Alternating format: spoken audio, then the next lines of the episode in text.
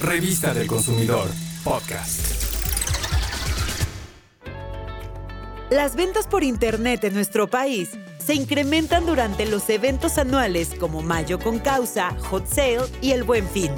Las empresas participantes aprovechan esas oportunidades para impulsar sus ventas en línea, lograr más clientes y hacerse más visibles.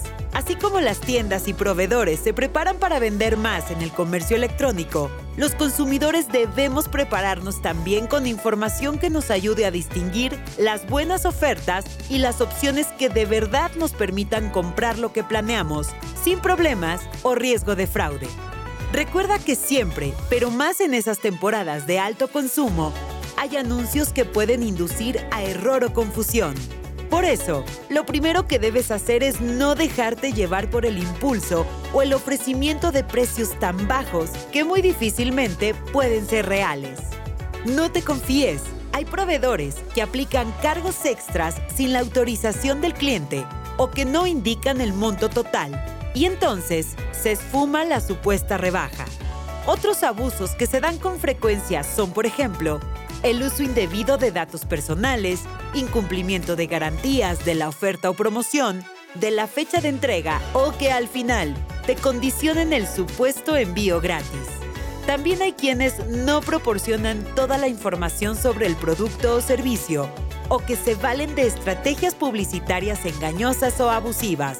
Hay sitios que incluyen restricciones o advertencias en letras chiquitas o en colores que difícilmente se pueden leer. Algunos usan la frase aplican restricciones, pero no te informan cuáles son. Aguas con los ganchos publicitarios.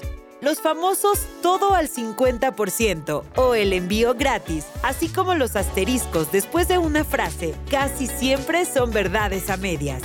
Hacer compras seguras en Internet es posible si aprendes a observar elementos básicos como el candado en la barra del navegador verifica que los datos que el proveedor ofrece para contactarlo son reales. Lee los comentarios de otros consumidores, así podrás conocer su experiencia, impresiones o satisfacción.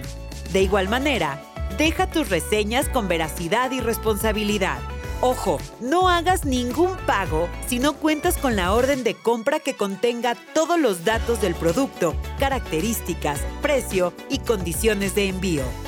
Y recuerda que aún después de haber comprado, debes tomar precauciones. Revisa tu estado de cuenta con el fin de comprobar que no se haya duplicado o cancelado el cargo y que no te apliquen otros montos sin haberlos autorizado.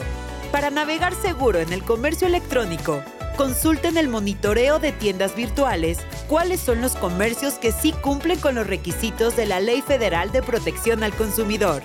Si te informas y eres precavido, entonces sí podrás comprar de manera segura en los eventos anuales que se realizan por Internet. Revista del Consumidor, podcast.